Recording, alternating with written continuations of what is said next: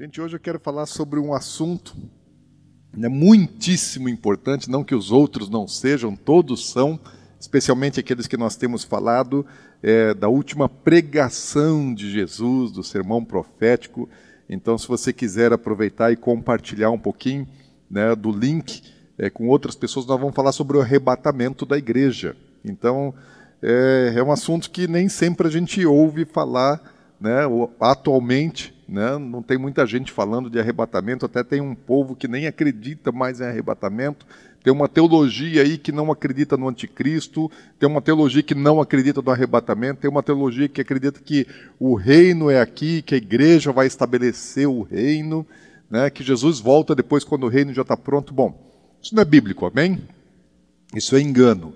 Isso é uma doutrina falsa, isso não é bíblico, não está na Bíblia. Mas é, esse assunto, ele assim, escatologia é, é um assunto não muito simples, não é muito fácil. Né? Escatologia, normalmente, as pessoas que gostam de escatologia, elas adotam uma corrente porque elas leram um livro, assistiram uma pregação, um vídeo, uma série de mensagens, e, e acabam se convencendo de uma determinada corrente, sem conhecer todos os pensamentos sobre escatologia, e aí acabam é, defendendo fervorosamente aquela tese. Eu acho que isso não é muito prudente, porque o temor a Deus não nos permite a, ah, criar dogmas é, e brigar por causa desses dogmas, que é o que acontece normalmente com a escatologia. Tem muita gente brigando por causa de corrente escatológica, muita gente que vai para a internet para brigar, discutir, né, vira uma contenda entre os irmãos o tema da escatologia. E isso não é bom. Né? A gente tem que ter muito temor, e, e, e, e o temor a Deus tem que nos levar para um lugar assim de não querermos acreditar em alguma coisa que não seja verdadeira e principalmente não querer ensinar alguma coisa que não seja correta. Eu tenho esse temor, até eu evito um pouco é o tema do arrebatamento por causa das várias correntes, várias interpretações e do que pode estar certo, o que pode não estar certo. Eu tenho temor de ensinar errado. Na verdade é essa. Se eu ensinar errado, eu não ganho nada com isso. Ninguém ganha nada com o ensino enganoso. Só o diabo que ganha. Né? Quando tem mentira, quando tem engano, é, a gente não a gente não tem benefício através disso. Então, assim, nós temos que ter temor de não errar no nosso conceito, na nossa fé e especialmente no nosso ensino, para que pessoas não venham acreditar em coisas erradas. E eu falo que esse é um tema assim bastante delicado porque a Bíblia ela não lançou luz suficiente. A palavra de Deus fala a respeito do assunto, mas não traz luz suficiente para uma compreensão clara sobre o tema, e é por isso que existem tantas é, é, correntes divergentes e até sendo defendidas por pessoas sinceras. Existem pessoas verdadeiramente crentes, tementes a Deus e que defendem uma corrente, e outras pessoas que também são sinceras, tementes a Deus, de, defendendo uma outra corrente.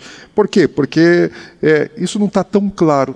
Né? Deus não quis deixar esse negócio assim é, tão claro. Então a gente precisa, em escatologia, aprender a escrever algumas coisas a lápis porque aquilo que nós acreditamos hoje pode ser que amanhã, à medida que as coisas vão acontecendo, que o entendimento vai se ampliando, a gente reconheça que a nossa posição ali atrás não era, não era certa e a gente tem que estar pronto para reconhecer erro e mudar de opinião. Então, esse é o coração que eu tenho em relação ao ensino escatológico. Mas abre sua Bíblia aí em Mateus capítulo 24, que, que é o assunto que nós estamos é, estudando o sermão profético de Jesus.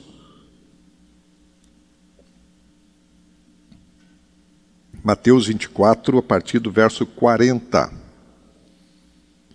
Três versículos apenas hoje. Então a mensagem vai ser mais curta, amém? Vai ser mais breve. Texto menor.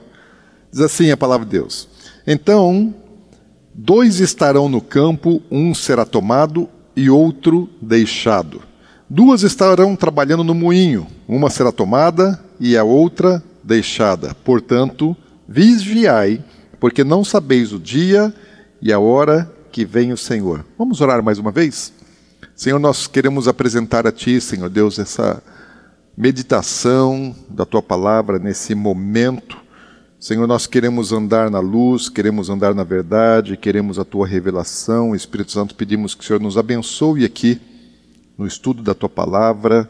Senhor, se há coisas na minha mente, no meu coração que não procedem do Senhor, eu peço, tira, remove isso, arrebata da minha mente os pensamentos equivocados, a, a, a interpretação errada. Senhor, não quero errar e não quero levar ninguém a acreditar num, numa coisa que não seja verdadeira. Então, dá-nos graça, dá-nos graça aqui, eu peço, em nome de Jesus. Amém. Bom, primeiro preciso reafirmar nesse assunto não sou dono da verdade. Eu acho que não existe ninguém que seja dono da verdade, mas é, com aquilo que a gente tem na Bíblia, aquilo que a gente tem à disposição, com o nosso pouco saber, com a nossa pouca revelação, com a pouca luz que tem sobre esse assunto, gostaria de destacar algumas coisas. E vamos é, fazer o seguinte: vamos é, primeiramente situar essa, essa, essa palavra de Jesus dentro do sermão profético. Né? No sermão profético, Jesus está respondendo aos discípulos a pergunta que eles fazem a respeito das coisas que haveriam de acontecer, do tempo da destruição de Jerusalém, é, o tempo da volta dele, quais sinais haveriam e o tempo do fim, né? a consumação é, dos séculos. Jesus ele, ele vai falar a respeito desses assuntos e, e sobre os últimos dias, quando Jesus está falando especificamente a respeito dos últimos dias, ele, ele vai falar de três momentos, como nós já ministramos aqui, né, que são é, é o princípio das dores, que ainda não é o fim, é, depois vem a grande tribulação e é então a volta dele. Depois que Jesus fala a respeito desse assunto até o versículo 31 de Mateus capítulo 24, ele vai voltar a tratar dos mesmos assuntos, fazendo uma abordagem diferente, dando algumas chaves para entendimento e para interpretação daquilo que ele havia acabado de dizer. Por exemplo, né, Jesus ele fala é, que Israel, na sequência ele vai dizer que Israel é a chave né, que dá a abertura para a última geração. Então ele dá um tempo né? Ele fala sobre sinais, mas ele não diz, não diz como, quando, e depois ele vai falar assim: olha, mas presta atenção numa coisa, presta atenção, Israel. Falamos sobre isso é, algumas ministrações atrás, né, sobre esse assunto, quando nós falamos da última geração. Depois ele falar da última geração, cujo é, sinal maior é a recriação de Israel, a, a retomada de Jerusalém ele vai também dizer que os últimos dias têm um panorama, tem um cenário mundial. Primeiro ele fala de Israel, né, Israel revivendo. Aí Jesus ele tira o foco de Israel e ele abre a lente para ver todo o mundo. E quando ele abre essa lente para falar a respeito do mundo, ele fala que o mundo vai estar vivendo dias semelhantes aos dias de Noé, dias semelhantes aos dias de Ló, da destruição de Sodoma e de Gomorra. Esse é o panorama mundial dos últimos dias. E vai falar a respeito de contexto político, social, religioso, né, sobre é, é, como vai estar a sociedade praticando iniquidade, se afastando cada vez mais de Deus, e o arrebatamento é, é, é um evento escatológico que fecha esse ciclo que ele marca esse tempo e começa um, um outro tempo, né, é, é muito breve é, na humanidade. Então, nós não podemos é confundir o arrebatamento com a volta de Jesus. São eventos é, bastante próximos um do outro, porém são eventos escatológicos distintos. Na segunda vinda, quando Jesus ele volta de fato à Terra para estabelecer o seu reinado milenar, ele, ele vai encontrar o mundo é, em ebulição, vai estar havendo uma guerra e Jerusalém vai estar cercada. É bom você entender que quando Jesus ele está falando sobre a volta dele lá em Apocalipse 19, você conhece o texto, fala que Jesus ele vem num cavalo branco, né, e ele, ele, ele está voltando para, para reinar, para subjugar Satanás, para derrotar os seus inimigos, e ele vem com todos os seus exércitos. Esse texto tem um outro correlato na Bíblia, que fala exatamente do mesmo momento, Zacarias 14. João ele tá, está tendo uma visão da volta de Jesus dos céus. João ele, ele está tendo uma visão celestial das coisas que haveriam de acontecer. Jesus fala: Olha, sobe para cá que eu vou te mostrar. O profeta Zacarias ele viu o mesmo evento, só que ele viu de um plano terreno. Então, João está vendo Apocalipse 19 daqui dos céus e, e Zacarias está vendo em, em, Zacarias 14 aqui da terra o mesmo evento e ambos estão descrevendo a mesma coisa. E, e Zacarias está falando a respeito do cerco a Jerusalém. Quando Jesus ele vem nessa ocasião, a Bíblia diz que todo olho verá. Isso está em Apocalipse, isso está em Mateus, isso está em outras porções da palavra de Deus. Fala que vai ser uma, uma, uma volta visível de Jesus. E ele vai pisar no Monte das Oliveiras, ele vai descer a terra, e ele vai pisar no Monte das Oliveiras, ele vai entrar pelo portão oriental, pela Porta Dourada de Jerusalém, que hoje está fechada. É um dos lugares que eu mais gosto de fotografar em Jerusalém, porque eu sei Jesus vai passar por ali, eu gosto de ficar ali, perto daquele lugar, tanto para o lado de dentro como para o lado de fora daquele portão, um lugar preciosíssimo.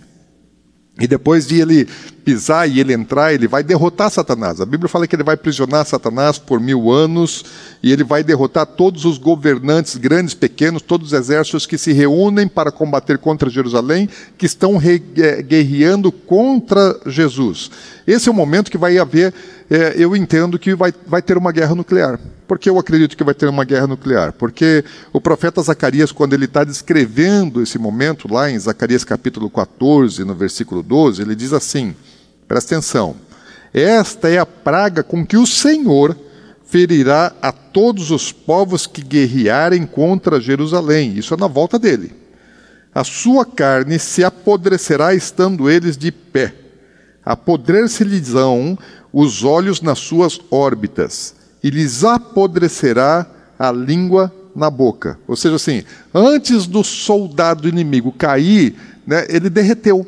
Né? Houve aqui algum, algum evento né, que me parece aqui é uma, é uma, uma, uma explosão nuclear que causa é, esse dano. O calor, a explosão, a energia nuclear vai fazer com que ele morra ainda em pé, é, é derretendo interiormente é, é, é, e vindo a óbito antes mesmo de cair ao chão. Então, isso é, uma, é um cenário que me parece uma guerra nuclear que vai acontecer naquele momento. Agora, a Bíblia está dizendo né, que quando Jesus ele volta, ele vem ao mundo para pisar na terra e governar, ele volta com a igreja.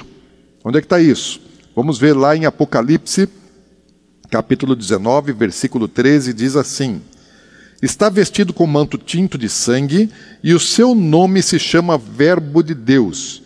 E seguiram-no os exércitos que há no céu, montando cavalos brancos, com vestiduras de linho finíssimo, branco e puro. Se você volta um pouquinho você está em Apocalipse 19, se você volta somente cinco versículos para Apocalipse 19, versículo 8, quem se veste de, de linho finíssimo é a noiva de Jesus. Então, é, é a noiva que está voltando junto com ele.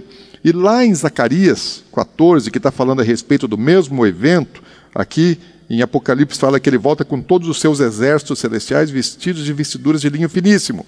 Zacarias 14, 5 fala: Virá o Senhor meu Deus e todos os santos com ele. Então, se em Apocalipse você não tem é, é, é convicção de que ali está falando das pessoas, da igreja, dos santos, aqui já no Antigo Testamento está falando claramente, não são os anjos, são os santos de Deus. E Paulo, ele vai é, é, usar a mesma expressão que Zacarias usou lá em 1 Tessalonicenses, capítulo 3, as cartas de Paulo aos Tessalonicenses, é, onde nós temos mais informação a respeito da volta de Jesus, dentre todas as outras epístolas do Novo Testamento. E no capítulo 3, versículo 13, ele fala: Na vinda do nosso Senhor Jesus com todos os seus santos. Ou seja, Jesus vai voltar com a igreja. Então, se Jesus volta com a igreja, a igreja não está mais na terra. A igreja já foi arrebatada, ok? Apesar de ter uma teologia, que é uma teologia recente, nova, né? uma escatologia nova, que acredita que o arrebatamento e a volta de Jesus é um só evento. Não é, não é. Jesus ele tem que é, voltar e ele vai trazer a igreja junto com ele, é isso que a Bíblia diz claramente. Porque antes de Jesus voltar, ele vai levar a igreja para um evento muitíssimo importante. Jesus lembra que ele fez uma promessa aos seus discípulos na última noite, né, na última ceia. Ele faz uma promessa aos seus discípulos que está lá no capítulo 14 do Evangelho de João. O que é que ele diz? Ele diz assim: Não se turbe o vosso coração, credes em Deus, crede também em mim. Na casa de meu pai há muitas moradas. Se assim não fora, eu vos teria dito, pois vou preparar-vos lugar. E quando eu for e vos preparar lugar, voltarei e vos receberei para mim mesmo, para que onde eu estou estejais vós também. Ou seja, Jesus está dizendo assim: eu vou na casa do meu pai, vou preparar lugar. E depois que estiver pronto, então eu venho te buscar, para que aonde eu estou, você possa estar também. Então, é, para que momento é que Jesus está nos levando para a casa do Pai? Para a festa de casamento para as bodas do Cordeiro. A festa de casamento de Jesus, lá em Apocalipse 19, acontece antes de ele voltar para a terra. Primeiro Jesus se casa e só depois do seu casamento é que Jesus ele vem para a terra, já vem com a sua noiva, já vem com a sua igreja. Então, não tem como o arrebatamento e a volta de Jesus acontecer no mesmo momento. Primeiro ele vai casar, e esse casamento é no céu. O encontro de Jesus com a sua igreja, com o seu povo, não vai ser na terra. A Bíblia diz claramente que o nosso encontro com o Senhor é nos ares. Abre lá em 1 Tessalonicenses, no capítulo 4.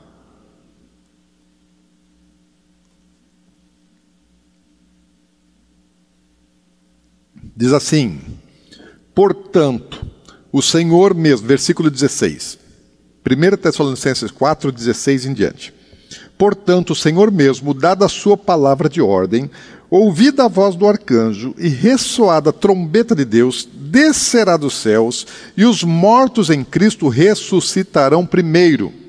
Depois nós, os vivos, que ficarmos, seremos arrebatados juntamente com Ele entre as nuvens, para o encontro do Senhor nos ares e assim estaremos para sempre com o Senhor. Então, também tem gente que acredita assim que Jesus ele volta e encontra a igreja na terra. Bom, a Bíblia está dizendo que não. Né, que a igreja que sobe, antes de Jesus pisar na terra, a igreja sobe para encontrar nos ares. Amém? Glória a Deus, não temos dúvida sobre isso, porque a Bíblia, quanto a isso, não deixa dúvida, quanto a isso, ela está é, falando claramente.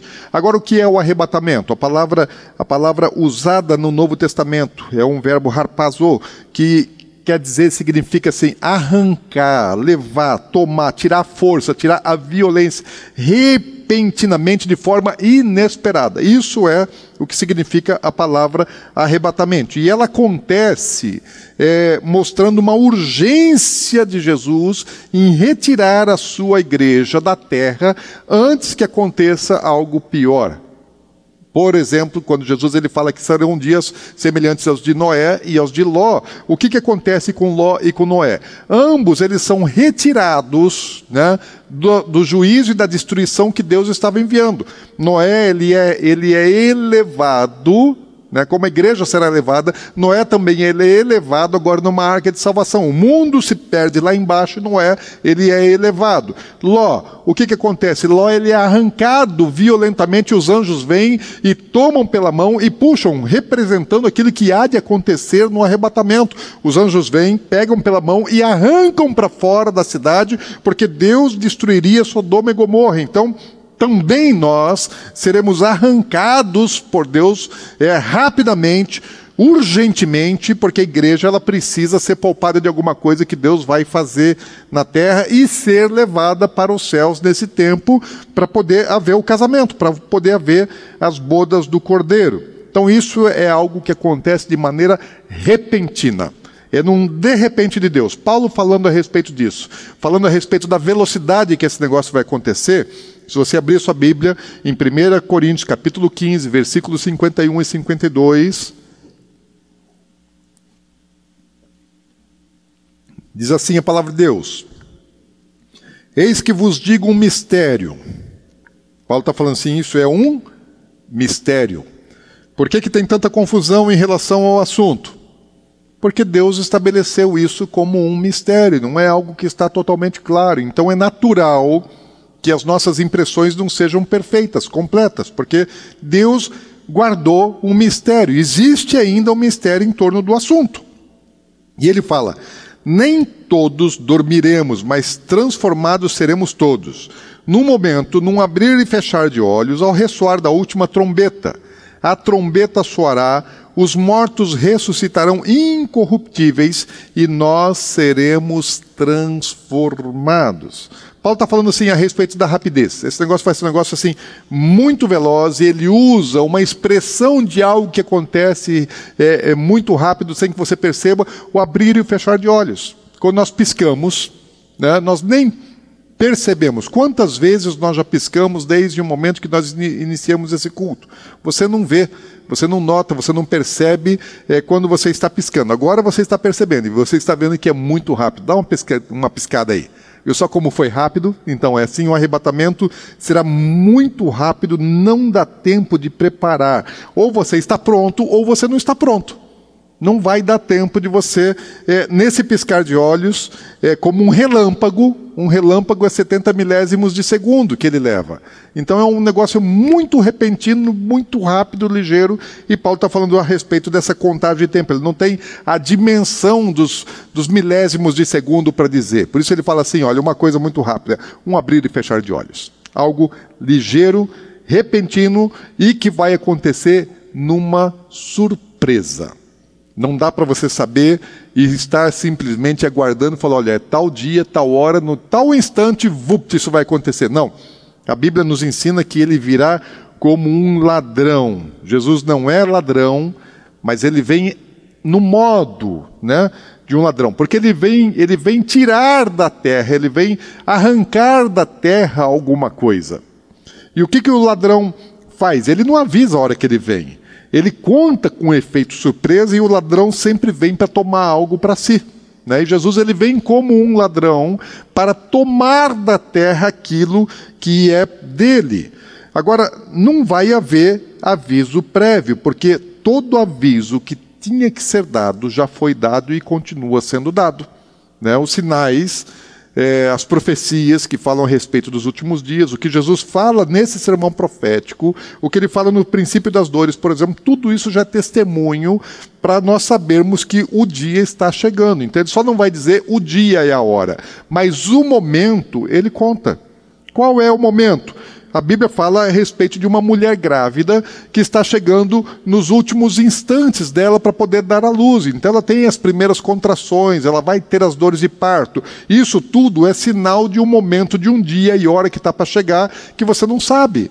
Porque no passado as pessoas não marcavam o dia e a hora para ter o bebê né, era quando a bolsa estourasse, quando viessem as dores de parto, é que o bebê poderia nascer. Então, enquanto isso não acontece, você já sabe, olha, está no nono mês, está chegando a hora, mas o dia e a hora ninguém sabia. E é isso que Paulo está falando é, a respeito desse tempo, e é isso que Jesus está dizendo. Não se sabe o dia e a hora, mas a época, a estação, o tempo, nós sabemos. E as pessoas vão ser pegas de surpresa, inclusive a igreja vai ser pega de surpresa. Nós vimos é, na mensagem ministrada ontem a respeito das dez virgens, e, e das dez virgens, cinco eram sábias e cinco eram tolas. E elas todas dormiram e de repente elas foram acordadas por uma voz profética dos últimos instantes, né? À meia-noite uma voz começa a gritar. Então essa voz está gritando agora, nesse tempo, nesses dias. A voz profética está gritando: Jesus está voltando. Igreja, acorda, igreja, desperta, igreja, se prepara. Mas ainda assim, muitas pessoas vão ser pegas desprevenidas. Jesus, além de falar das cinco virgens tolas, lá em Mateus capítulo 24, dos versos 45 em diante, ele vai falar a respeito do servo que não vigiou, do servo que ficou cuidando das coisas, do interesse do seu senhor, pensou assim: olha, Jesus vai, o, o senhor vai demorar, então vou dar uma distraída. Quer ver? Vai lá em Mateus capítulo 24, vai no versículo 48 em diante. Vamos pular os três primeiros.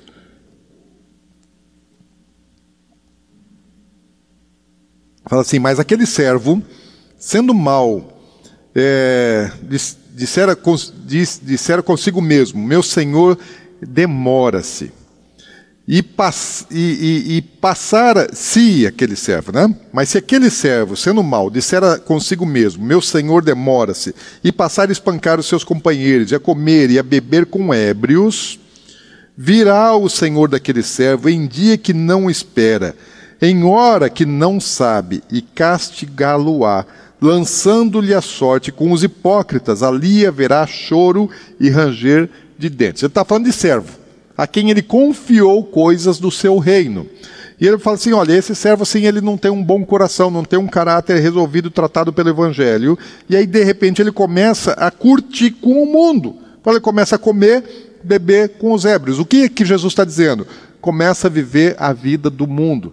Ser semelhante ao mundo e ser contrário aos ensinamentos do Senhor, porque ele começa a ficar contra aqueles que são fiéis. E aí, esse servo infiel, quando Jesus voltar, o que vai fazer com ele? Vai lançar ele no mesmo ambiente de juízo dos hipócritas. Quem são aqui? Os hipócritas são tanto aqueles que são falsos, falsos na sua fé, como todo mundo que está vivendo em iniquidade. Fala ali vai haver choro e ranger de dentes. Então tem muita gente que fala: olha, o meu Senhor vai demorar. E porque ele vai demorar, acha que tem direito ou oportunidade de fazer coisas más. Isso é o que está no coração de muita gente. Fala, olha, se Jesus demorar, eu vou aproveitar o mundo, vai pecar um pouco mais até ter tempo de se arrepender. Bom, as pessoas que já têm um coração desse jeito, elas não encontram arrependimento verdadeiro mesmo que saibam que Jesus está voltando, assim, a inclinação, o desejo para o pecado, a falta de arrependimento é, faz com que elas, por causa do amor ao mundo, continuem na prática de iniquidade. A esses Jesus vai dizer: Não vos conheço, apartai de mim, vós que praticais a iniquidade. Agora, os servos que, que estiverem despreparados por estarem amarrados, presos ao mundo, eles vão sofrer as mesmas coisas que o mundo vai sofrer. O mesmo juízo que Deus vai lançar sobre o mundo, vai, vai lançar sobre os servos que foram infiéis. Quer ver? Abre lá em Apocalipse capítulo 18, versículo 4. Nós estamos lendo assim várias passagens, porque é, toda teologia bíblica ela precisa ser entendida com toda a Bíblia, não pode ser somente é, um texto fora de contexto. Então, Apocalipse 18, versículo 4.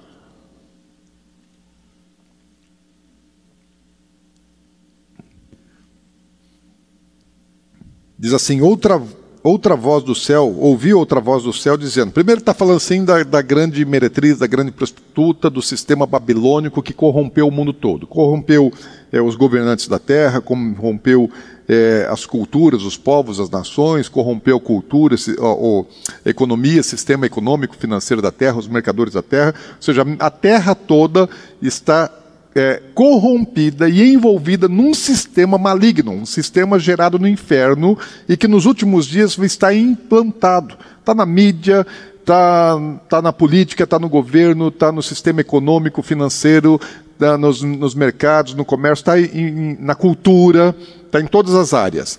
Aí Jesus está dizendo assim: ouvi é, outra voz do céu dizendo: Retirai-vos dela, povo meu para não serdes cúmplices dos seus pecados e para não participardes dos seus flagelos. Ou seja, a Bíblia está dizendo, nesse sistema corrompido do mundo, que corrompeu, né? todo o sistema é, é, de governo do mundo. O anticristo vai estar reinando, vai estar governando, mas a base, o preparo para o governo do anticristo já está estabelecida. É, o sistema é, cultural do mundo, né, as tradições, a cultura dos povos e, e, e, os mercadores da terra, falando aqui do sistema financeiro, do sistema comercial, econômico da terra, está tudo envolvido por um governo, por uma regência que a Bíblia chama de Babilônia. Né, o sistema babilônico, a grande ou a grande meretriz. E Deus está dizendo assim: ó, eu tenho um povo aí misturado aí dentro. Ou seja, tem gente de Deus que está dentro desse modelo, que está dentro desse sistema, está preso, está amarrado. E sabe o que, que ele está dizendo? Assim, olha, sai fora disso, sai fora disso, não entra dentro desse negócio, sai fora desse negócio, porque senão você vai é, sofrer as mesmas coisas que o mundo está passando, vai sofrer os mesmos flagelos. Então, sai fora desse negócio, sai fora, povo meu. Agora, Quando é que Jesus volta? No relógio profético de Deus, o arrebatamento ele vai acontecer à meia-noite. Ok, mas o, nós vivemos num, num mundo né, onde em cada, em cada lugar agora é um horário, agora que já, já começou a anoitecer, mas é, é do outro lado do planeta está amanhecendo. Então tem um lugar que é seis horas da tarde, outro seis horas da manhã, um lugar meio-dia, outro, outro lugar é meia-noite. Então, lógico que ele não está falando é, do nosso relógio terreno. Esse aqui é o relógio é, profético de Deus. E o relógio profético de Deus fala que é meia-noite. Qual é a representação da meia-noite no relógio profético de Deus? Meia-noite é um, é um horário de escuridão. É o horário mais distante entre o nascer e o pôr do sol.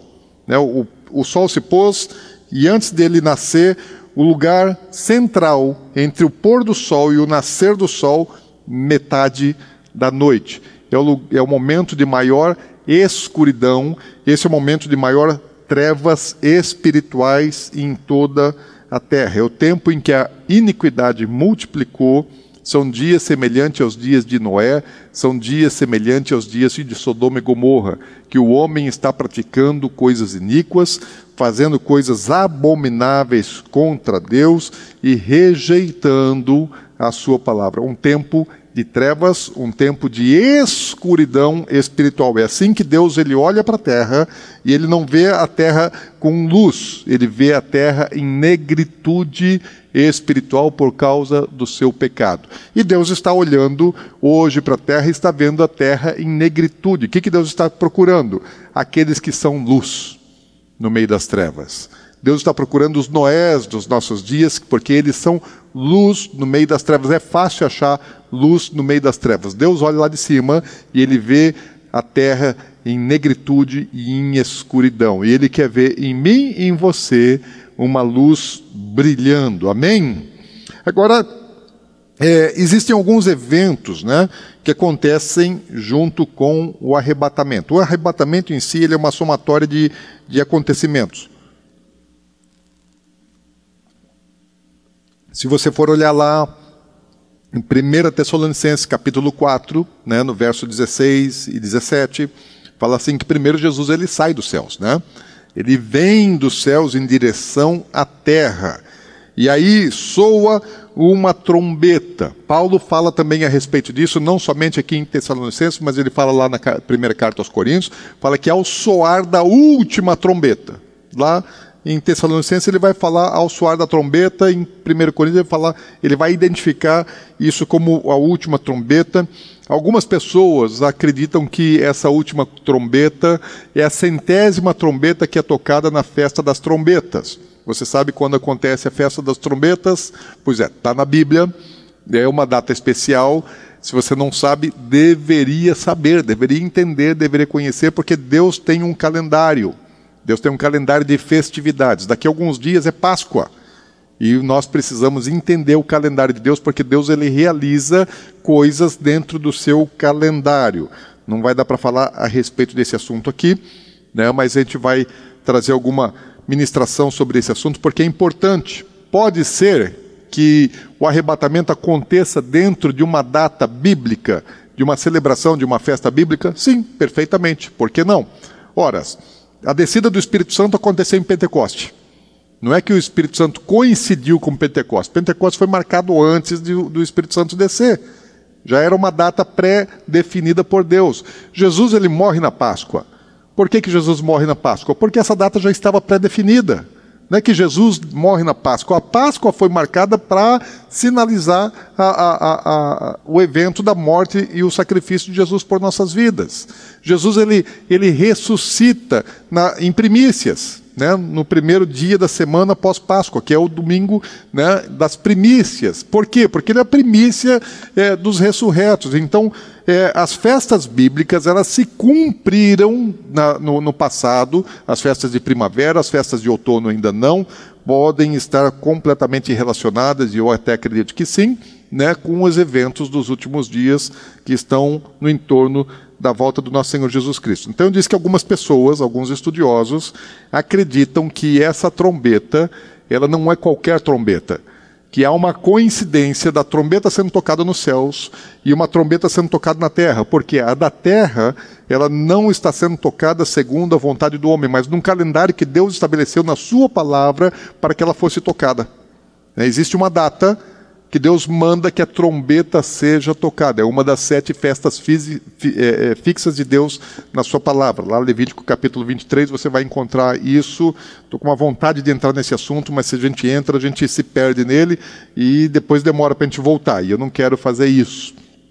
Mas pode sim acontecer em festa de trombetas, na centésima trombeta, porque são tocadas é, é, cem vezes a trombeta nessa festa.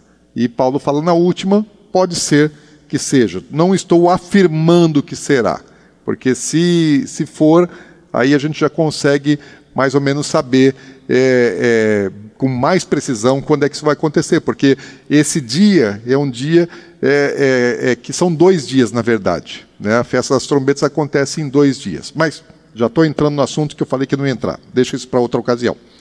Bom, outra, outro evento que vai acontecer no arrebatamento né, os mortos vão ressuscitar.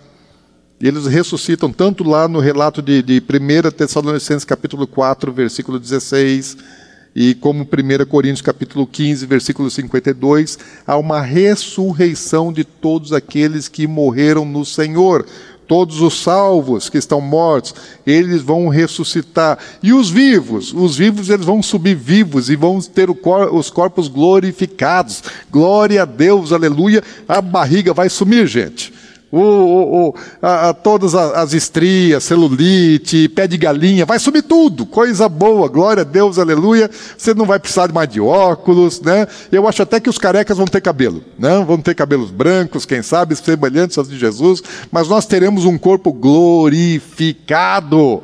Isso é muito bom. Já pensou? Você não tem mais problema com a sua saúde, não tem mais problema com o seu corpo. Aquele que está lá no hospital, que está assim, definhando, está morrendo, está se acabando, não tem força, está lá no respirador. Ele vai subir com o corpo glorificado. A doença, a dor não o toca mais. A enfermidade, a fraqueza não o toca mais. Aleluia! Glória a Deus! E aqueles que morreram sem Cristo, aqueles que morreram sem salvação, vão permanecer mortos até o dia do juízo final, o juízo do trono branco. Isso mais lá frente, depois do milênio. Agora você deve estar muito interessado em saber quando é que vai ser o arrebatamento. Quer que eu te conte? Quer que eu te fale? Pois é, muito eu gostaria de saber né, qual é a data, qual é o momento do arrebatamento. Mas a Bíblia fala muitas coisas sobre isso para a gente. Então vamos lá.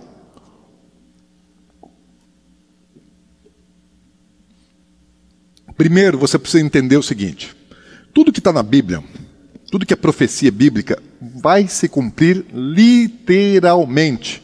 Não tem como você ignorar nenhuma profecia deste livro. Tudo que está escrito vai acontecer. Se você é, acessar um, o nosso canal do YouTube, Últimos Dias Channel, você vai ver que nós estamos ali testemunhando, gravando em loco, lá em Israel, o cumprimento de profecias milenares, profecias que foram dadas há 2.700, 2.600, 2.500 anos atrás e que nunca se cumpriram.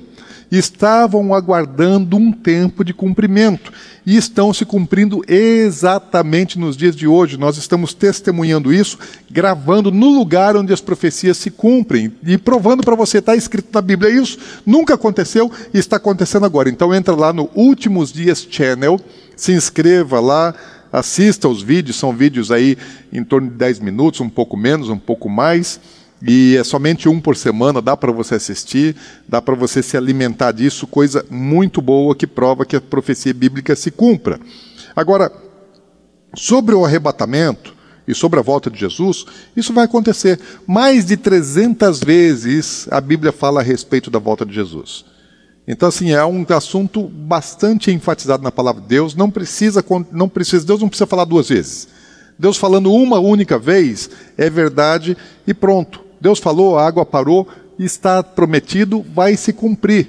Agora, sobre esse assunto, a Bíblia fala mais de 300 vezes, do tempo da volta de Jesus. Então, vai existir um povo na terra, vai existir uma geração na terra que vai ver esse negócio acontecer. E Jesus disse que vai ter uma geração que ela vê o princípio das dores, a grande tribulação e a volta de Jesus. Porque tudo acontece num espaço de tempo curto que compreende dentro de uma única geração. Pode até parecer algo distante.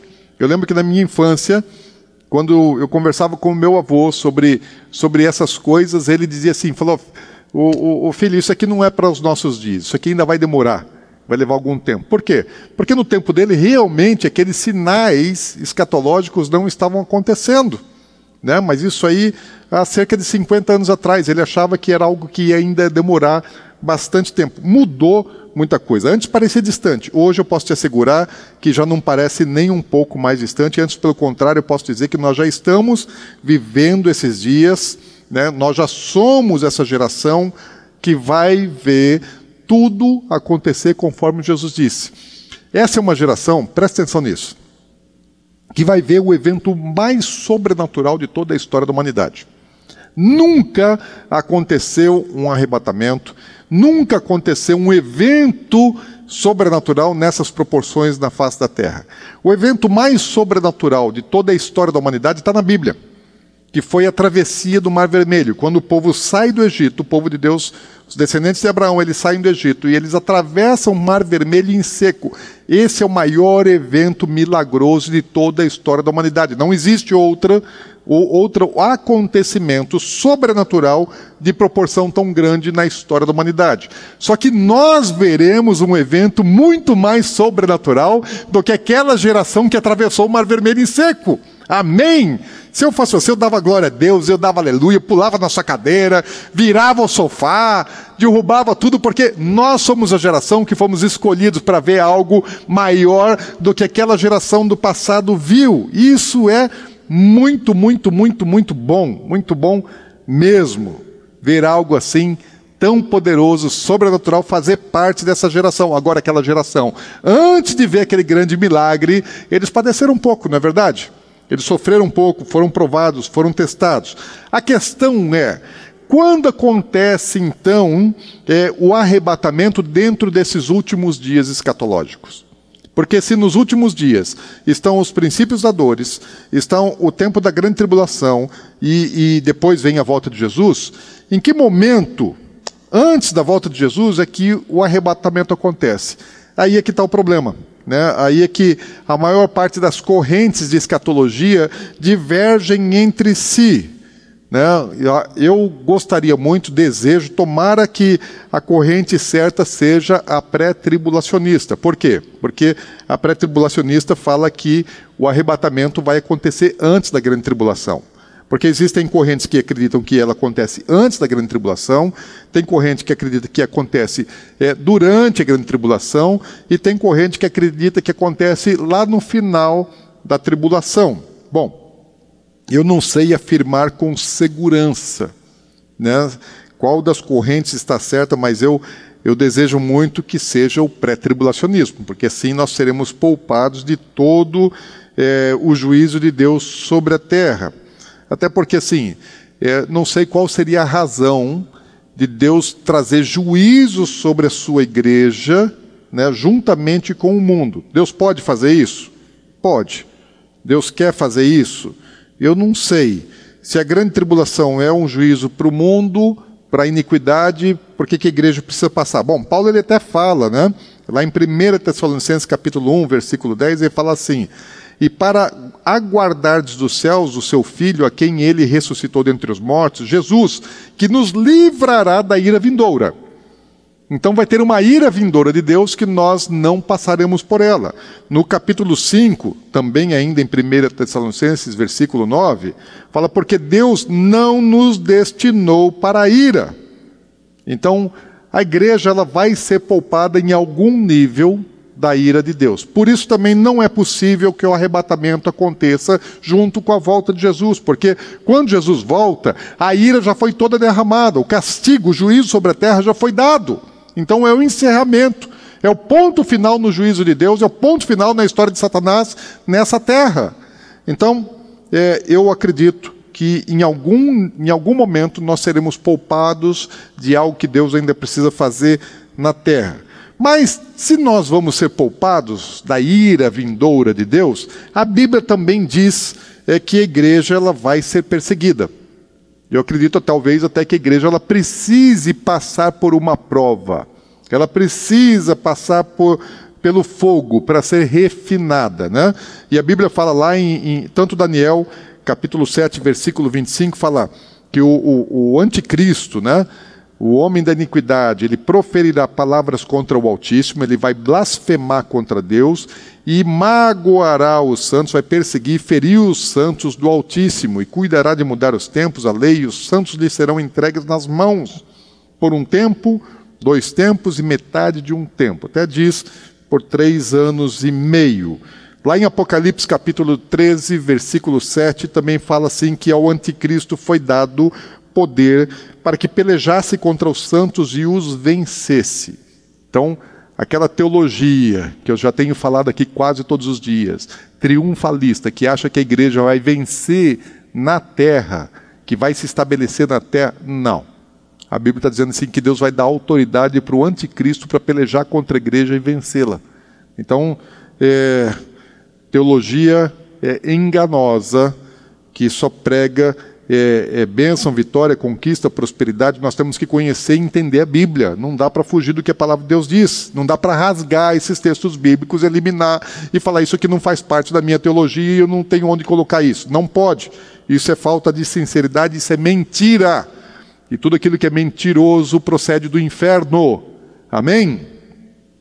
Agora, talvez é, realmente a igreja vai passar por algum tipo de provação. No primeiro século, a igreja foi provada, ela foi perseguida, e quanto mais ela era perseguida, quanto mais cristão era morto, mais nascia é, é, gente para o reino de Deus. Né? A, a, a salvação ela veio para a humanidade através da perseguição da igreja. Talvez o grande avivamento dos últimos dias ele aconteça exatamente por causa da perseguição, porque quando nós perseguidos fomos se verdadeiramente somos cristãos. Nós vamos é, irradiar, nós vamos é, é manifestar aquilo que está dentro da gente. Nós vamos colocar aquilo para fora que hoje está um pouco oculto, um pouco é, apagado. Mas hoje também me faz pensar um pouco, e principalmente depois desse coronavírus, eu começo a pensar assim: meu Deus, a igreja não está preparada para nada. A igreja não aguenta nada, não, está aguentando o coronavírus. Vai aguentar a grande tribulação? Não está aguentando uma, uma praguinha de nada que nem está matando direito, você não viu ninguém morto. É uma coisa assim que, que, é impressionante a fragilidade do planeta Terra, dos moradores dessa terra, e é impressionante a fragilidade da igreja. Um monte de crente morrendo de medo, um monte de crente apavorado, um monte de crente em pânico por causa da pandemia quando Jesus disse assim: Não vos assusteis, parece que Jesus está dizendo assim: se apavorem. Né? Fiquem morrendo de medo, tremam de medo. Um monte de gente saudável, jovem, achando que vai pegar o coronavírus e vai morrer. Gente, isso não está acontecendo. Isso não está acontecendo em lugar nenhum do mundo. As pessoas saudáveis, jovens, estão morrendo. Nem lá na Itália onde, onde o maior índice de letalidade da doença está é, tá pegando pessoas é, debilitadas fisicamente, pessoas idosas. O grupo de risco, esse sim tem que se cuidar. Não precisa esse, esse, esse pandemônio, esse pânico todo, não precisa causar esse caos todo. Esse caos ele, ele, ele interessa alguém o caos interessa alguém. Eu não estou falando que o caos interessa é, somente a uma classe política, porque isso não é uma coisa regionalizada, não é uma coisa nacional. Isso é uma coisa é, é, mundial. Se der tempo, a gente fala um pouquinho a quem interessa esse negócio aqui. Aliás, eu posso até já dizer, é, interessa ao anticristo. Né? Interessa sim, interessa ao anticristo é, que o mundo esteja em caos. Eu vou precisar é, preparar uma, uma ministração a respeito da, da pessoa do anticristo, desse, desse enganador. Vamos ver se nesses próximos dias a gente traz alguma coisa a respeito desse, desse assunto. Porque todo o cenário para que o anticristo, a Bíblia fala assim, Paulo fala, é, Jesus ele não vai voltar sem que primeiro se manifeste o anticristo da mesma palavra que Paulo usa para a volta de Jesus, parousia, ele usa para a manifestação do anticristo, parousia.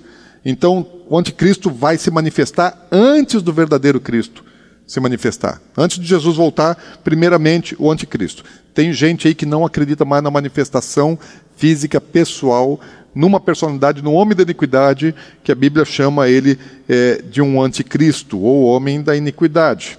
Então, existem também pessoas que acreditam que, tem uma teologia que acredita que é, o anticristo ele só se manifesta depois que a igreja for retirada.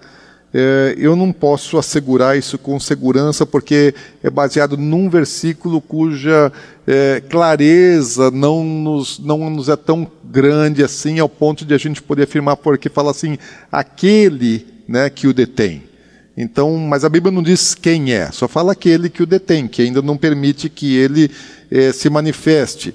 Então, pode não ser a igreja pode ser o próprio Deus. Então, eu não posso assegurar isso, mas uma coisa eu posso te assegurar: que o cenário, o panorama mundial, para que o anticristo ele possa se estabelecer, trazendo é, é, é, solução para os problemas mundiais, para os problemas de conflito, para os problemas de, é, de guerra, para os problemas econômicos, para os problemas de saúde, para todos os, o, o caos social, porque para ele interessa, né, interessa o caos Quanto mais caos tiver no mundo, melhor para ele. Então, quanto mais apavoramento tiver no mundo, mais fragilizadas ficam as pessoas. E o que eu estou vendo assim, a igreja não está preparada para isso.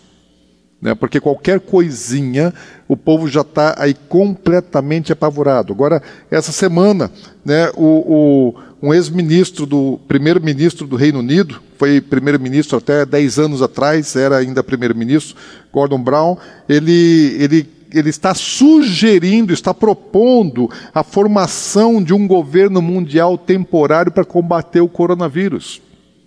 Olha só, por causa de uma, de uma pandemia, que não é a maior de todas as pandemias já acontecidas no mundo, assim, a reação do planeta em relação ao pânico por causa dessa pandemia, esse sim é novo. Né?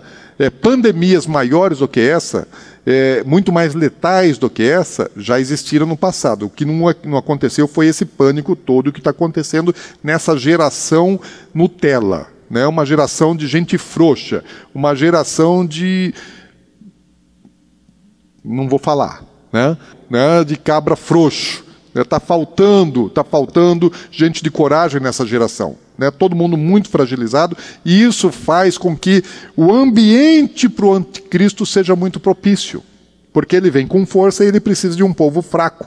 E aí esse cara já está até propondo assim, olha, vamos fazer um governo temporário, né, para que é, haja o combate mundial. Eu imagino assim, se você faz um governo mundial temporário, para o combate do coronavírus, sabe o que, que vai acontecer? Se delegar é, autoridade e competência plena para esse governo mundial estabelecer o que quiser no mundo inteiro. Todas as nações da Terra teriam que obedecer às suas normas. Então, o que ele disser que tem que fazer, todo mundo vai obedecer. Então, olha o perigo disso. Olha só que tipo de precedente que está querendo se estabelecer, algo que nunca aconteceu no mundo, de você pegar e formar um governo, tirar a soberania das nações, tira o poder de todos os presidentes, de todos os, os países, todos os, os estados, e alguém vai ditar uma norma para o mundo inteiro por causa de uma pandemia. Vocês já estão entendendo o risco que esse negócio traz para a gente? Controle mundial absoluto na mão de um único governo, sem resistência. Agora, para piorar um pouco a situação, hoje, hoje, agora de tarde, vocês devem ter visto uma notícia, se não viram, vai procurar na internet. Eu ainda vou ler mais a respeito do assunto, não consegui ler é, todo, tudo o que está disponível para esse assunto, mas o Papa, né, ele concedeu num culto é, é, lá na Praça de São Pedro, sem público, né, ele concedeu indulgência plenária. Sabe o que é isso? Está liberando perdão para todos os pecados das pessoas por causa do coronavírus. Ou seja, tem uma pandemia, e por causa da pandemia, porque as pessoas estão agora é, enclausuradas dentro de casa, então o Papa agora ele perdoa os pecados das pessoas. Gente, que maluquice é isso? Que doideira é isso? Que heresia é essa? O Papa.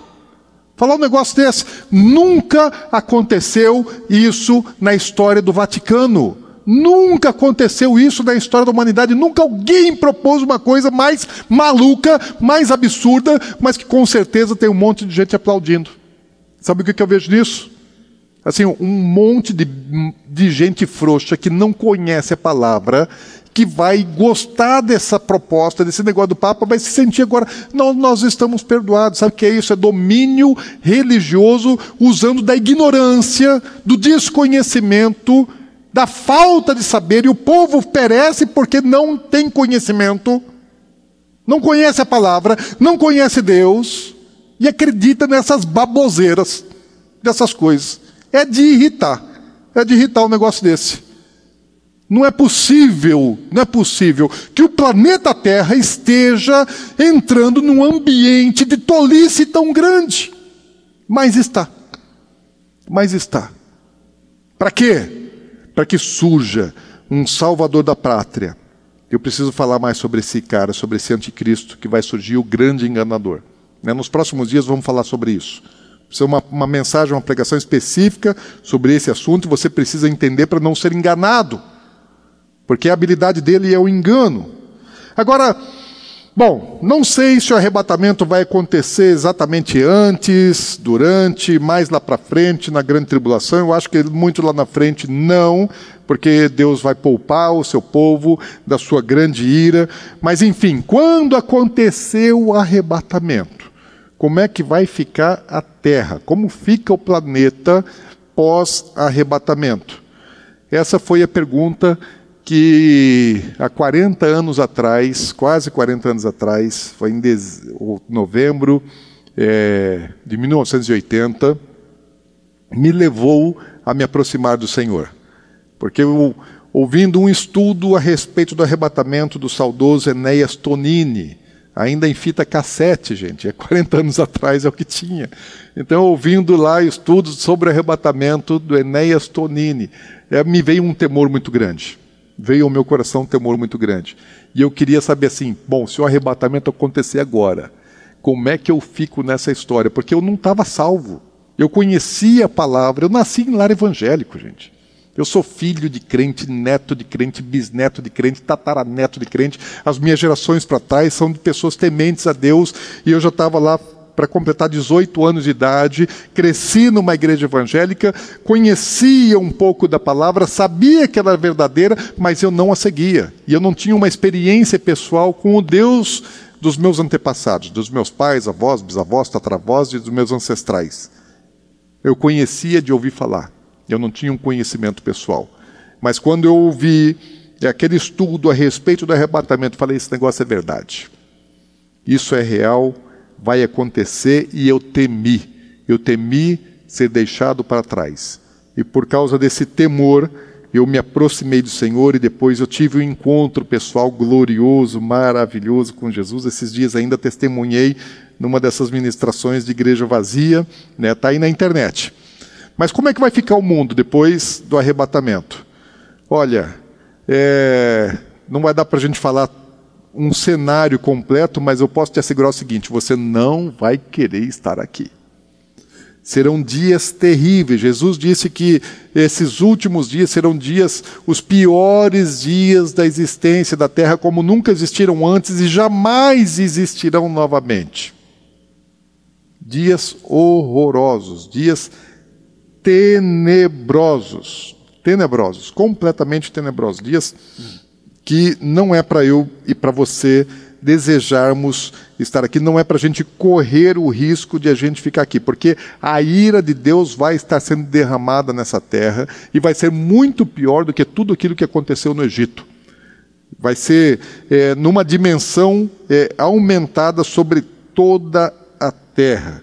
Mas esse é outro assunto, deixa a gente falar a respeito desse tempo vindouro da ira de Deus numa outra ministração, porque nós estamos numa série é, escatológica, né, falando a respeito dos últimos dias, e eu quero fechar um pouquinho é, em relação ao tema de hoje, que é do arrebatamento.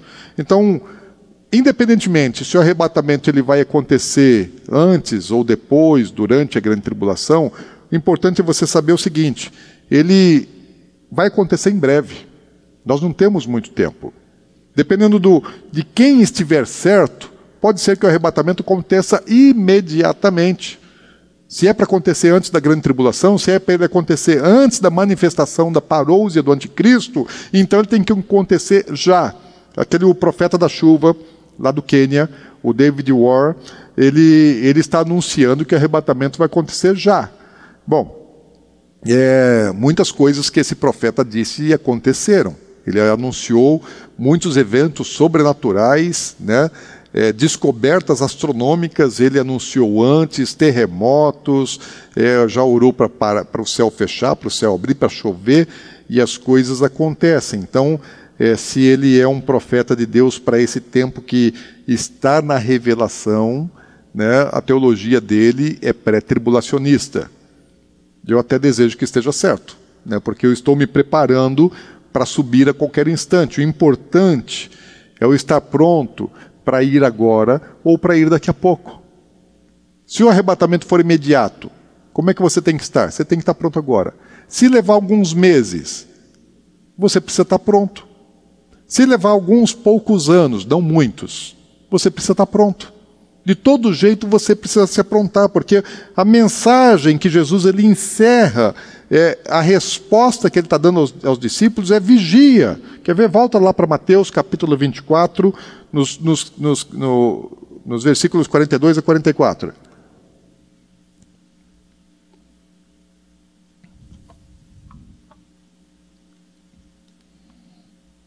Mateus 24, de 42 a 44.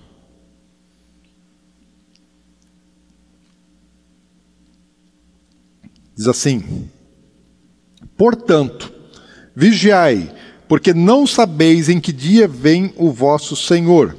Mas considerai isso: se o pai de família soubesse a que hora viria o ladrão, vigiaria e não deixaria que fosse arrombada a sua casa. Por isso, ficai também vós apercebidos, porque a hora em que não cuidais, o filho do homem virá. Então, nós não sabemos o dia e a hora. E qual é a mensagem que Jesus deixa? Vigia. Os discípulos queriam saber, Senhor, quando é? E Jesus está respondendo: vigia, vai orar, vigia. Tá, quando é que eu tenho que vigiar? Se eu não sei o dia e a hora, eu tenho que vigiar todo dia e toda hora. Quando você acorda, você tem que acordar vigiando. Quando você vai para o seu trabalho, você tem que ir para o seu trabalho vigiando. Quando você está na rua, no trânsito, você tem que vigiar. Cuida, cuida. Aonde você estiver, vigia. Todo dia, todo dia, não é no domingo, não é no sábado, não é na segunda-feira, todo dia você vigia. Não é de manhã, não é de tarde, não é de noite, não é de madrugada, todo tempo. Tem que vigiar 24 horas por dia, porque vai chegar uma hora que Jesus vai voltar e vai que ele te pega não vigiando. Por que, que Jesus manda vigiar? Para você não ser pego de surpresa. Você pode ser pego desprevenidamente. Então, se eu fosse você, não brigava mais com seu cônjuge. Para de brigar. Porque vai que você está xingando, vai que você está lá é, com a boca cheia de, de, de, de coisas malignas falando para o seu cônjuge. Né? O diabo está falando no seu ouvido e você está liberando tudo pela sua boca, amaldiçoando seu, seu cônjuge, sendo instrumento de Satanás. Bom, eu acho que é isso que Jesus está dizendo que nós não devemos fazer. Filhos, honrem seu pai e sua mãe. Se você está na internet, né? Tá olhando de madrugada, veja, vigia, vigia, presta atenção no que você está olhando, olha o que você está assistindo na televisão, olha o que você está vendo na internet, olha com o que, que você está se divertindo, vigia, vigia crente. Essa é a hora de vigiar, não é hora de brincar, não. Chega de brincar de ser crente, é para vigiar todo dia, toda hora. Vai ter um tempo que não vai dar mais tempo, então se prepara agora, tem que estar tá pronto já. Então não pode mais ficar brincando e achando que você vai ter tempo de se preparar amanhã ou depois de amanhã, pode acontecer a qualquer instante. E depois do arrebatamento, olha, a coisa vai ficar muito ruim. É melhor não ficar para trás. Então dá tempo ainda? Uai, não sei quanto tempo, mas esse tempo que nós temos disponível, né, que sejam minutos. Então tem esse tempo agora para você buscar o que você precisa fazer. Se você estava pecando, acabou a brincadeira. Pare de pecar. Se você estava mentindo, Acabou a brincadeira, pare de mentir. Se você estava fornicando, tendo sexo fora do casamento, se você estava adulterando, se você estava vendo pornografia, para, chega, acabou. Não é mais tempo para isso, é hora de vigiar. Se você estava é, é, se drogando, se você estava é, é, é, é tendo prazeres na carne com seus vícios, chega, acabou. Não dá mais tempo. Tem que levar a sério, não dá mais para brincar. É hora de vigiar, todo dia, toda hora. A Bíblia fala assim que nos últimos dias o puro ia se purificar ainda mais e o impuro ia se tornar cada vez mais impuro. Esse é o tempo. Da mensagem que nós falamos ontem, versículo 6 de Mateus 25, um grito da meia-noite que diz: Eis o noivo sair ao seu encontro. Esse é o grito profético da última hora. Jesus está voltando. Se prepare para ir ao encontro dele, porque o encontro da sua igreja com ele é nos ares e não é aqui na terra. Então, esse é um tempo de arrependimento. Esse é um tempo de santificação. Esse é um tempo de apartar-se do mal.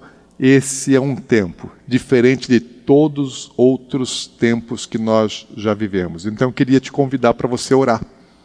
É tempo de, de arrependimento. É tempo de arrependimento.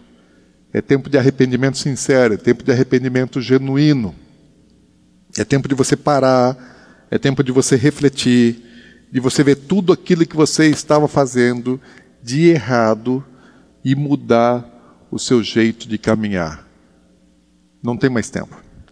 Não dá mais tempo para brincar. Não brinque de ser crente. Seja crente valendo. Seja crente valendo. Eu queria te convidar para a gente orar um pouco.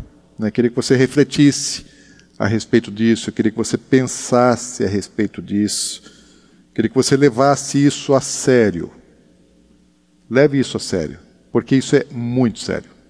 Então não brinque, não despreze, não desconsidere, não deixe para amanhã, porque você pode não ter um amanhã para tomar uma atitude de mudança. Então eu queria com você orar, queria que você buscasse agora a presença de Deus e olhasse para você. Jesus ele olha para dentro do nosso interior, para dentro do nosso coração. Jesus sabe o que você está fazendo, Jesus sabe como você está vivendo. Ele sabe quais são as suas motivações, ele conhece os seus pensamentos, ele conhece os seus projetos. Não adianta você tentar é, se enganar, porque ainda que você consiga se enganar, você não vai conseguir enganar Jesus. Então, esse é um tempo agora de, de você buscar a presença de Deus. Esse é um tempo agora de você ser sincero, tempo de você ser verdadeiro, verdadeiro. Deixa o Senhor é, falar com você, deixa o Senhor te mostrar as coisas dentro de você que precisam ser transformadas, que precisam ser é, mudadas. Então, onde você estiver agora, feche seus olhos, feche seus olhos, apresente-se diante do Senhor. Apresente-se diante de Deus. Começa a pedir perdão pelo espírito de ira, de fofoca. Você anda falando mal da vida alheia? Jesus está vendo. Você fala de pessoas, na ausência das pessoas, elas não estão ouvindo, mas Jesus está ouvindo. Você anda fazendo coisas que você não gostaria que as pessoas soubessem? Está vivendo coisas ocultas na sua vida? Está tendo uma vida dupla? Na igreja você dá paz do Senhor para os irmãos, mas é na sua vida pessoal particular existem coisas ocultas, existem coisas escondidas. Coisas que você não gostaria que fossem publicadas, que fossem vistas. Como está a sua vida? Como está a sua vida financeira? Você tem sido honesto? Você tem sido justo? Você tem agido de maneira correta? Você tem agido de maneira justa? Você tem sido fiel a Deus? Você tem roubado a Deus?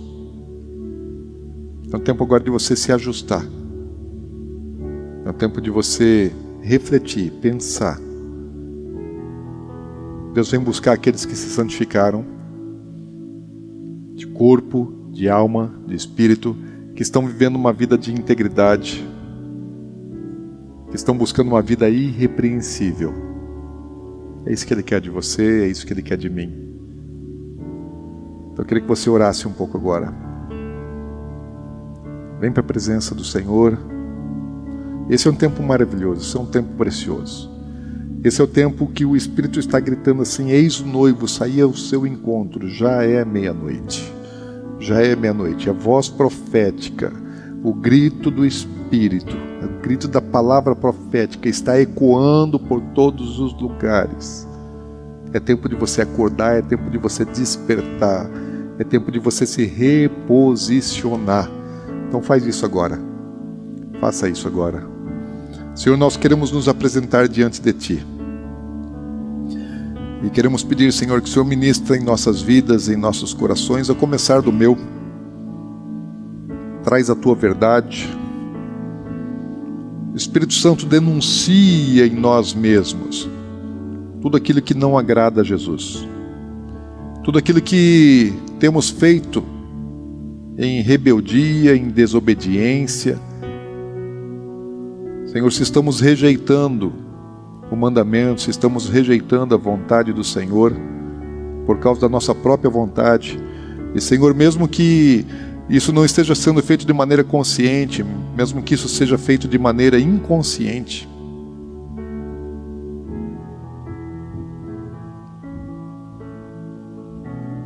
Traz à tona, Senhor, traz à luz o pecado oculto. Tudo aquilo que o Senhor desaprova em nós. Espírito Santo, eu peço, esquadrinha o meu coração, esquadrinha minha vida, meu interior. Esquadrinha, Senhor, esquadrinha. E denuncia em mim, Senhor, tudo aquilo que não te agrada, tudo aquilo que não te glorifica, tudo aquilo que não te exalta. Senhor, eu não quero agir religiosamente, de, de forma conveniente, fazendo somente aquilo que eu acho que é bom obedecendo a palavra naquilo que eu gosto. Senhor, eu quero ser verdadeiro, eu quero ser íntegro, quero ser puro, santo, no corpo, na alma, no espírito. Traz pureza, Senhor. Traz pureza, santidade, aperfeiçoamento na minha vida, na minha casa, minha família, na igreja, na igreja que lidero, na minha cidade, no corpo de Cristo nessa cidade, no meu estado, na minha nação e por todos os lados, Senhor. Peço agora, Senhor Deus, um derramamento de uma unção, de arrependimento, de despertamento da igreja. Desperta-nos, Senhor, desperta a tua igreja. Tudo aquilo que há em nós que ainda dorme, acorda, desperta, traz um alinhamento perfeito com o céu, Senhor não queremos ter ligação e prisão às coisas desse mundo. Queremos estar ligados no Senhor. Queremos estar ligados no, no teu mover, ouvir as tuas notícias, ouvir a tua voz. Muito mais, Senhor Deus, do que as notícias da terra, nós queremos ouvir as notícias dos céus e nos movermos por aquilo que o Senhor está fazendo. Não queremos nos mover pela ação da terra, nós queremos nos mover pela ação dos céus. Então traz esse tempo de alinhamento sobre as nossas vidas, Senhor. Muda o que o Senhor tem que mudar, quebra o que o Senhor tiver que quebrar. Transforma o que o Senhor tiver que transformar, Senhor. Entra e põe a casa em ordem. A casa é tua, a casa é tua. Então põe em ordem tudo que está fora de ordem e limpa tudo que está sujo, Senhor. Não importa o preço, não importa o preço que tenhamos que vir a pagar não importa o tamanho da renúncia, não importa o tamanho do sacrifício, porque eu sei que vale a pena, que compensa qualquer sacrifício e qualquer preço, estarmos no centro da tua vontade, porque a nossa recompensa é eterna. Senhor, esperamos pelo arrebatamento, esperamos pelo corpo glorificado, esperamos pelo encontro com Jesus, esperamos pelas bodas do Cordeiro. Senhor, toda dor, todo sofrimento, toda preocupação, toda aflição vai passar. E nós queremos isso. Esse mundo vai ficar sem graça, Senhor. Esse mundo não vai ter mais graça nenhuma. Então prepara a tua igreja para esse momento glorioso. Sei que ele já está chegando. E sei que o Senhor já está vindo. Eu sinto isso, Senhor. Sinto desejo de ir para casa, sinto desejo de encontrar o Senhor. Senhor, tenho me preparado para esse tempo, tenho me preparado para esse encontro com o Senhor. E mais do que nunca, agora eu quero me preparar, eu quero, Senhor Deus, o preparo fino, os últimos ajustes, a última afinação, Senhor. Te dou toda a liberdade, faz isso na minha vida, na vida dos meus irmãos, Senhor. Abençoo. Abençoa as pessoas que estão agora, Senhor Deus, aí na internet, ouvindo essa ministração, Espírito Santo. Meu papel é pregar. Mas quem convence é o Senhor. Então, Espírito Santo, completa a tua obra agora. Eu abençoo esses lares, abençoo essas famílias, abençoo essas pessoas que estão assistindo agora, que vão assistir depois. Senhor, abençoa essas vidas. peço, Espírito Santo, completa a tua obra. Tira toda cegueira, toda dureza de coração. Tira toda dureza de coração. Tira toda dureza. Traz quebrantamento, humildade. Porque eu sei que quando o seu povo se humilha, se arrepende, busca a tua face, busca a tua presença, o Senhor vem em resposta. Então, Senhor Deus, vem com uma unção de humildade, de quebrantamento, de arrependimento, de alinhamento com os céus. Eu abençoo, Senhor, a tua igreja. Eu abençoo a tua igreja. Liga os céus e terra. Para que, Senhor, a voz profética possa entrar possa entrar firme, forte, na mente e no coração dos teus filhos e das tuas filhas, para que todos possam ter tempo de se preparar para o encontro com o Senhor Jesus. Ora, vem, Senhor Jesus, Maranata vem, Maranata vem, Maranata vem, Maranata vem, Maranata vem, ora, vem, Senhor Jesus. Deus te abençoe, Deus te abençoe grandemente Fique na graça e na paz do nosso Senhor Jesus Cristo. Amém? Amém. Quero te ver na eternidade. Se a gente não se vê mais aqui, quero te ver na eternidade, porque o arrebatamento pode acontecer. Pode acontecer em breve. Eu até penso que nós vamos nos ver, mas pode até ser que não. Então, se não nos virmos aqui, te vejo na eternidade. Deus te abençoe. Fique na graça e na paz de Jesus, o noivo, que vem buscar sua noiva. Amém. Glória a Deus e aleluia.